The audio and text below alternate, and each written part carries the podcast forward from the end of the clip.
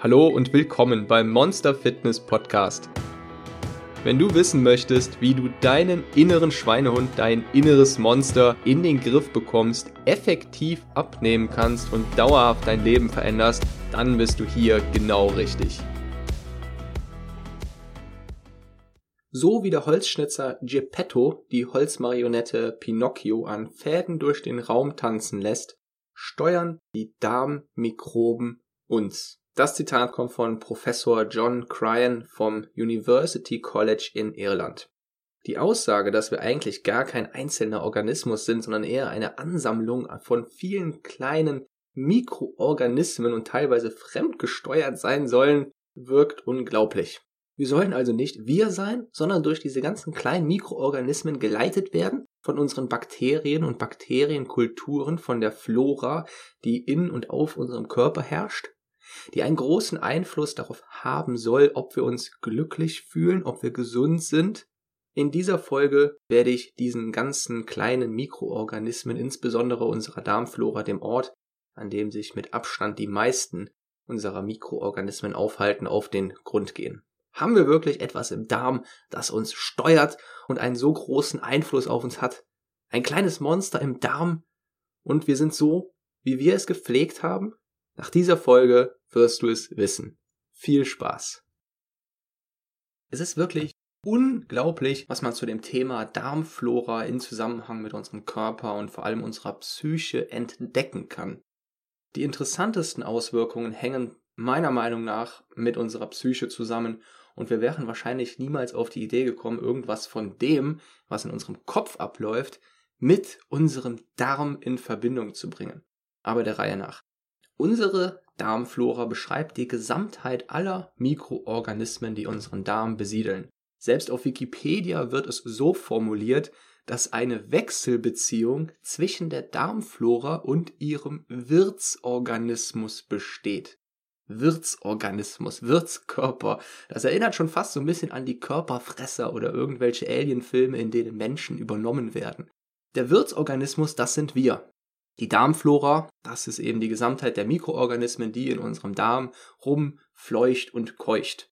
Darmflora ist eigentlich übrigens ein veralteter Begriff, der nur langsam aus der Medizin verschwindet. Es dauert immer Jahre und Jahrzehnte, bis sowas auf dem aktuellsten Stand ist, denn eigentlich bezeichnet Flora die Auffassung, dass die Bakterien und andere Mikroorganismen zum Pflanzenreich gehören, deswegen Flora, was aber nicht der Fall ist, wie man heute inzwischen weiß, beziehungsweise seit mehreren Jahren schon weiß.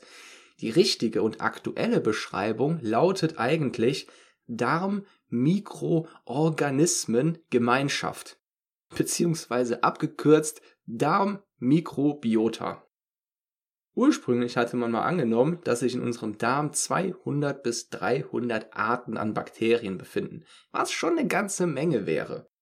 Mit Hilfe der neuen Technologien konnte in den aktuellen Forschungen festgestellt werden, dass tatsächlich 36.000 verschiedene Arten in unserem Darm leben. Stell dir das mal vor, 36.000 verschiedene Völker an Bakterien. Und es gibt viel, viel, viel, viel, viel mehr Bakterien in unserem Darm als Menschen auf der Erde. Je nach Mensch und Alter liegt die Anzahl zwischen 10 und 100 Billionen. Wir haben also bis zu 100.000 Mal mehr Bakterien in unserem Darm, als es Menschen auf der Welt gibt. Ist das nicht krass? Und wer weiß, vielleicht haben die einen ähnlichen Alltag wie wir, glauben, dass es außer ihnen nichts da draußen gibt und ihr Weltall und ihre Milchstraße ist eben das, was sie da von unserem Darm sehen. Verrückte Vorstellung. Was machen die aber nun? Was treiben die da? Das sind so viele, da kann man sich leicht vorstellen, dass sie wahrscheinlich eine ganze Menge an verschiedenen Aufgaben ausführen. Und genau so ist es auch. Fangen wir mal bei den körperlichen Auswirkungen an. Zuerst das Offensichtlichste. Sie unterstützen unsere Verdauung. Wer hätte das gedacht? Besonders gut sind hier Ballaststoffe, quasi das Futter für unsere Darmbakterien. Die kauen sich da so durch und das, was dann am Ende übrig bleibt, ist ein sehr gesundes Produkt, das unserem Darm und unserem restlichen Körper sehr gut tut. Das, was für uns unsere Nährstoffe und Mikronährstoffe sind, also Eiweiß, Kohlenhydrate, Fett, Vitamine, Mineralstoffe, Spurenelemente und so weiter, sind für unsere Darmbakterien die Ballaststoffe. Sie machen Freudensprünge und können gedeihen, wenn wir ihnen immer wieder Ballaststoffe liefern. Unsere Darmmikrobiota versorgt dann erstmal den Darm mit wichtigen Nährstoffen und stellt aber auch für den restlichen Körper lebenswichtige Vitamine her zum Beispiel Biotin, Folsäure, B2, B12 und Vitamin K und weitere. Unsere kleinen Mitbewohner ermöglichen es uns also überhaupt erst, dass unsere Nährstoffe und Mikronährstoffe für uns richtig verwertet werden. Das heißt, es kann gut sein, dass bei Menschen unterschiedliche Blutwerte auftreten, obwohl sie genau dasselbe an Nährstoffen aufgenommen haben. Und das liegt an dieser Darmmikrobiota. Wenn Person A eine bessere Darmmikrobiota hat als Person B, können die Blutwerte wesentlich besser sein, anders aussehen, weil diese Person die ganzen Nahrungsnährstoffe und Mikronährstoffe viel besser verwerten kann. Die Darmmikrobiota ist außerdem ein ziemlich starkes Reinigungsteam. Es neutralisiert giftige und schädliche Substanzen, die uns krank machen würden. Die Unterstützung unserer Immunabwehr ist eine ihrer Hauptfunktionen. Das heißt, die guten Darmbakterien, ja, es gibt auch böse, sorgen dafür, dass sich krankmachende Keime nicht ausbreiten können und Darminfektionen verhindert werden. Unter anderem zerstören sie krebserregende Stoffe und verhindern krebserregende Infektionen. Man kann auch sagen, die Darmmikrobiota gibt sehr gut Acht darauf, dass es dem Wirt also uns auch gut geht und wir gesund und fit bleiben, was natürlich sehr im Sinne unserer kleinen Mitbewohner ist. Die wollen ja schließlich in einem gesunden Wirt leben und die wollen, dass der Wirt möglichst lange lebt. Denn ist der Wirt nicht mehr da, sind auch unsere kleinen Freunde weg. Machen wir nun mal einen Sprung zu unserer Psyche. Wie können die da nun mitmischen? Wie kann das möglich sein? Ich erinnere dich nochmal an das Zitat von dem Professor John Cryan vom University College in Irland. So wie der Holzschnitzer Geppetto die Holzmarionette Pinocchio an Fäden durch den Raum tanzen lässt, steuern die Darmmikroben uns. Klingt natürlich ziemlich krass, aber schauen wir uns das mal genauer an. Es gibt aktuelle Studien, in denen Experimente durchgeführt wurden, wo Darmkeime von depressiven Menschen auf Labormäuse übertragen wurden und sich die Psyche der Labormäuse verändert hat. Das heißt, sie wurden ängstlicher, verloren teilweise ihre Lebenslust, waren erschöpfter, man könnte sagen, deprimierte Mäuse. Natürlich ist das immer ein ziemlich weiter Sprung von Labormäusen zu Menschen, aber es zeigt schon mal, dass da eben ein Zusammenhang bestehen könnte. Nun kam der Gegentest. Den Mäusen wurden Keime von nicht depressiven Menschen verabreicht. Und siehe da, die negativen Auswirkungen blieben weg. Natürlich waren beide Gruppen recht groß und es wurde oft genug wiederholt, dass, sodass dabei der Zufall ausgeschlossen werden konnte. Weil also ein paar böse Darmbakterien, nennen wir sie jetzt einfach mal so, in eine andere Darmflora bzw. Darmmikrobiota gebracht wurden, hat sich der gesamte Wirtsorganismus, also die Maus, psychisch verändert. Der ganze Charakter und die Persönlichkeit der Maus hat sich verändert. Meine Herren, das ist ja wie im Alien-Film. Was geht denn da ab mit den Darmbakterien? Da bin ich ja harmlos gegen. Es geht noch weiter. Man hat nun auch festgestellt, dass Traumata Spuren im Darm hinterlassen.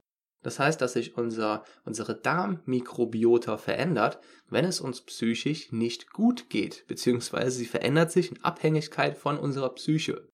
Unklar ist allerdings noch, ob die veränderte Darmmikrobiota eine Folge oder eine Ursache für die Veränderung unserer Psyche ist. Das konnte man bisher noch nicht beweisen. Fast schon futuristisch ist allerdings das Resultat von einer anderen Studie, bei der anhand des Mikrobioms abgelesen werden konnte, was für eine psychische Vergangenheit wir hatten. ob wir zum Beispiel mal unter psychischem Stress gelitten haben, ob wir ein traumatisches Erlebnis hatten. Stell dir mal einen Profiler vor, der versucht, unsere Psyche festzustellen, nicht anhand eines Dialogs oder weil er aus irgendwelchen Bildern etwas abliest, sondern anhand unseres Codes, anhand unserer Darmkeime. Dann wird ihm ein kleines Säckchen mit unserem Code auf den Tisch gelegt und daran stellt er unsere Psyche fest. Klingt irgendwie bescheuert, aber das ist möglich. Nun gibt es noch weitere Experimente, bei denen Mäuse, die vorher als gestresst gehalten Darmkreise von entspannten Mäusen verabreicht bekommen haben. Und als Folge hatte sich nicht nur die Darmmikrobiota der gestressten Mäuse verändert, sondern daraufhin ergaben sich auch messbare physische, nicht psychische, physische Veränderungen im Gehirn. Und diese Mäuse wurden daraufhin ebenfalls wieder entspannter und stressfreier. Das heißt, die es kam zu physischen Veränderungen im Gehirn und diese physischen Veränderungen im Gehirn haben zu psychischen Veränderungen, äh, nämlich genauer gesagt im Verhalten und in der Stimmungslage der Mäuse geführt, was in dem Experiment anhand der Hirn- und Bluttests gemessen werden konnte. Als weiteren Hinweis kann man auch die Tatsache ansehen, dass bei Menschen mit psychischen Krankheiten und mit erhöhtem psychischem mit erhöhtem psychischem Stress eine reduzierte Anzahl und Artenvielfalt an Darmbakterien vorliegt. Und genau das, also die Anzahl und vor allem die Artenvielfalt, lässt sich eben durch unsere Lebensweise maßgeblich beeinflussen. Ich habe ja am Anfang gesagt, dass wir inzwischen wissen, dass wir über 36.000 verschiedene Arten an Bakterien in unserem Darm leben haben. Das bedeutet aber nun, dass wir nicht immer diese ganzen Arten in uns drin haben. Das ist nur das, was wir drin haben können. Wir können also selbst dafür sorgen, ob wir wirklich alle 36.000 verschiedenen Arten ähm, gedeihen lassen oder nur bestimmte Arten. Und so wie wir leben, wie wir uns fühlen, wie wir uns ernähren, bilden wir bestimmte Arten heraus. Und wie anfangs gesagt, gibt es gute und böse Bakterien. Je mehr Bakterien wir haben und je artenreicher, je vielfältiger, je mehr Multikulti, desto besser. Schauen wir uns nun mal an, wie wir denn unserem Darmmikrobiota überhaupt beeinflussen können. Als Faktoren kommen da ins Spiel Ernährung, Stress, Verdauungsstörungen, Körpergewicht, Darminfektionen, Alter, Medikamente, Nahrungsmittelintoleranzen, Allergien und Bewegung. Manche dieser Faktoren können wir nur schlecht beeinflussen. Unser Alter, unsere Allergien, krankheitsbedingte Medikamente und Nahrungsmittelintoleranzen können wir nur wenig beeinflussen. Deswegen möchte ich mich im Folgenden lieber auf die Faktoren, lieber auf die Faktoren Ernährung, Stress, Körpergewicht und Bewegung konzentrieren. Wie du inzwischen schon weißt, sind bei unserer Ernährung vor allem Ballaststoffe ein Festmahl für unsere Bakterien. Bei dem Abbau von Ballaststoffen entstehen kurzkettige Fettsäuren, die zum Beispiel wichtig für die Energieversorgung unserer Darmzellen und die Gesundheit unserer Darmschleimhaut sind und vor schädlichen Stoffwechselprodukten schützen, die uns krank machen könnten. Die Empfehlung lautet hier 30 Gramm pro Tag und enthalten sind die Ballaststoffe vor allem in Vollkornprodukten wie Vollkornbrot, Haferflocken, Weizenklei, aber auch in jedem Gemüse. Sie sind in Leinsamen, Chiasamen enthalten, Haferschrot und in den meisten Lebensmitteln, die du in den Drogeriemärkten, in diesen abgepackten Beuteln bei den Müslis findest. Als nächstes wirken sich Polyphenole positiv auf unsere Darmmikrobiota aus. Das ist das Zeug, das Wein und Beeren ihre Farbe gibt. Wein hat nun noch Alkohol, aber Beeren sind damit auf jeden Fall ein guter Unterstützer für unsere Darmmikrobiota. Neben Beeren kommen Polyphenole auch in Hülsenfrüchten und Gemüse vor. Hülsenfrüchte haben auch wieder jede Menge Ballaststoffe, die sind also wirklich richtig gut für unsere, für unsere Darmgemeinschaft. Eine große Rolle in Bezug auf die Zusammensetzung unserer Darmmikrobiota spielen die Makronährstoffe, also Kohlenhydrate, Fett und Eiweiß. Vor allem Kohlenhydrate und Fette können sich sehr negativ auf die Darmmikrobiota auswirken. Zu viel Zucker und Fett führen zu einer Vermehrung der sogenannten Fäulnismikrobiota, also den bösen Mikroorganismen, und zu einer Hemmung der positiven Säuerungsmikrobiota. Wir hatten ja schon mal über gesättigte und ungesättigte Fettsäuren gesprochen, zum Beispiel in der Folge zur Ernährung unserer Haut. Und dasselbe gilt auch hier. Gesättigte Fettsäuren sind schlecht, wenn wir zu viele davon aufnehmen. Ungesättigte Fettsäuren sind hingegen gut und fördern die guten Mikrobiota. Diese guten Fettsäuren sind in Nüssen, Fisch und Pflanzenöl enthalten. Vor allem in Fisch, vor allem in Lachs. Bei den Lebensmitteln kann man noch Joghurt herausstellen, weil es selbst viele Mikroorganismen, sogenannte Milchsäurebakterien enthält, die probiotisch wirken.